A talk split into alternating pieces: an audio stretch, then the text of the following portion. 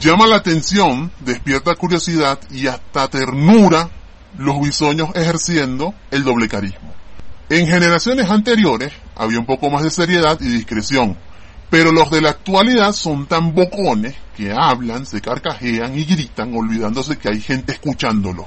Por eso no es difícil que se les escapen detalles y continúen cayéndose las máscaras. Confieso que me divierto cuando escucho que se quiebran en el piso. Bueno, ¿tienen tobogán? Ahí nos vemos. Y tú dijiste.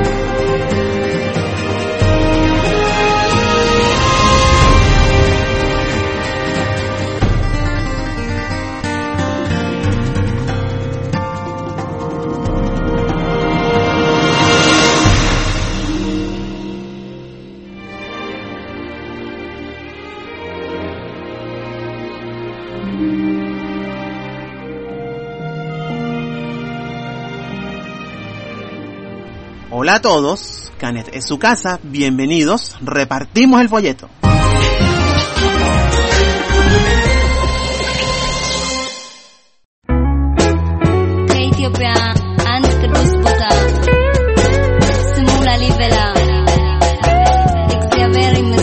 Spin-off España, ¿qué tenemos ahí? Venom, Let There Be Carnage es el espectáculo más demencial del año y una secuela hipervitaminada sin miedo al ridículo. Eso dice el titular. Vamos a ver qué dice la nota. En España, toca esperar hasta el 15 de octubre para poder reencontrarnos con Tom Hardy dando vida a Eddie Brock, un periodista en horas bajas cuya vida cambia por completo tras entrar en contacto con un simbionte alienígena. La verdad es que yo no quedé muy contento con su primera aventura y la segunda es un espectáculo demencial que hay que verlo para creer que haya hecho algo así, por favor. Qué manera de escribir. Ven acá, esto lo digo yo.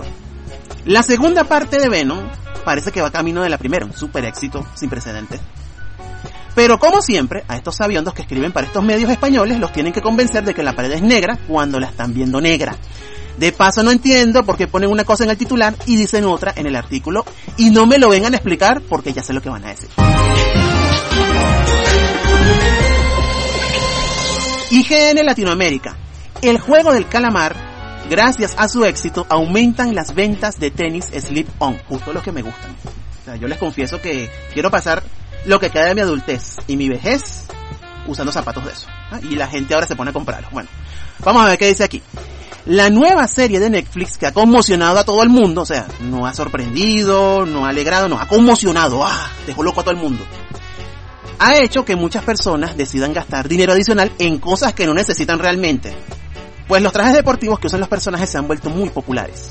Si bien previamente mencionamos la manera en que puedes conseguir el disfraz de esta serie para tu fiesta de Halloween, ahora les traemos una noticia impresionante. Las ventas de calzado deportivo Vans, Slip-On, se han elevado un 7800% desde el lanzamiento de la serie. Mira mi amor, al parecer quienes escribieron esto no se dieron cuenta que si a ver vamos, el cosplay, pese a que todos lo alaban y comentan, cae dentro de esa categoría de gastar dinero adicional en cosas que no se necesitan realmente. Ajá, alguien quiere hacer un traje de Thor con todos sus detalles y que hacer una plaza. Otros más quieren vestirse como en Squid Game y son unos locos que están gastándose el dinero a lo tonto. Parece que en IGN les sigue causando mal que Corea siga pegando el audiovisual. Cuando Parásito ganó mejor película, casi que había que rogarles para que la nombraran debidamente en sus reseñas. Ahora la gente quiere hacer cosplay del juego del calamar y hay que pegarles por eso. Simplemente quieren comprarse un par de zapatos, chicos. ¿Ah? ¿Putazos o qué? ¿Cómo es la cosa? Por cierto, a ver si me dejan unos cuantos zapaticos esos vans para yo comprar cuando tenga plata. De pan esos zapatos a mí me gustan.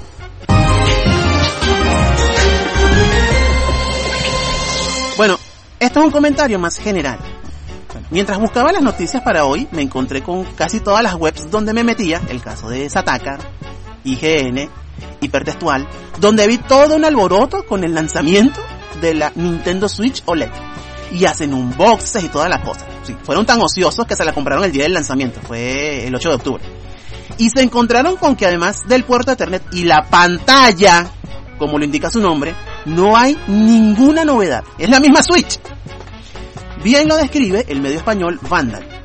Se trata de una leve revisión de la consola disponible desde 2017 con mejoras contadas entre las que destacan la pantalla, el sonido y el puerto Ethernet.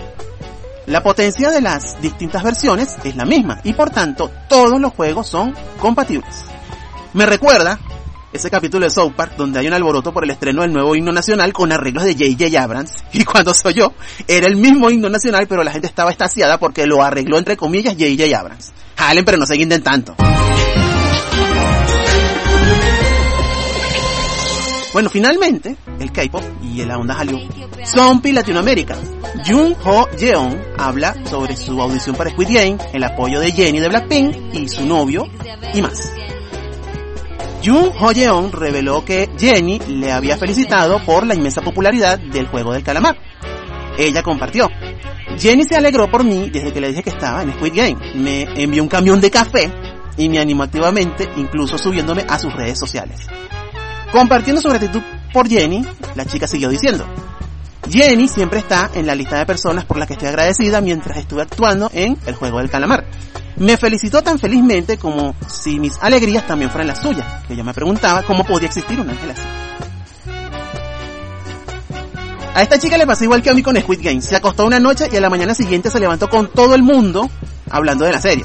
En su caso, aumentó exponencialmente su número de seguidores en todas sus redes sociales, en las que son mundiales y las que están allá en Corea.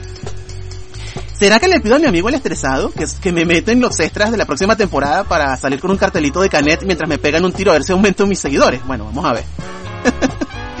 de paso, Hoyeon tiene a Jenny de Blackpink como su amiga. Por Dios, Jenny les mandó un camión con café al set de producción de Squid Game. Un camión de café. Mi cerebro no da para imaginárselo. Así de profunda es la billetera de una de las integrantes de este grupo de chicas Records, que yo insisto, tienen una piscina de champaña en la que se bañan cada vez que triunfan. ¿Mm? Listo.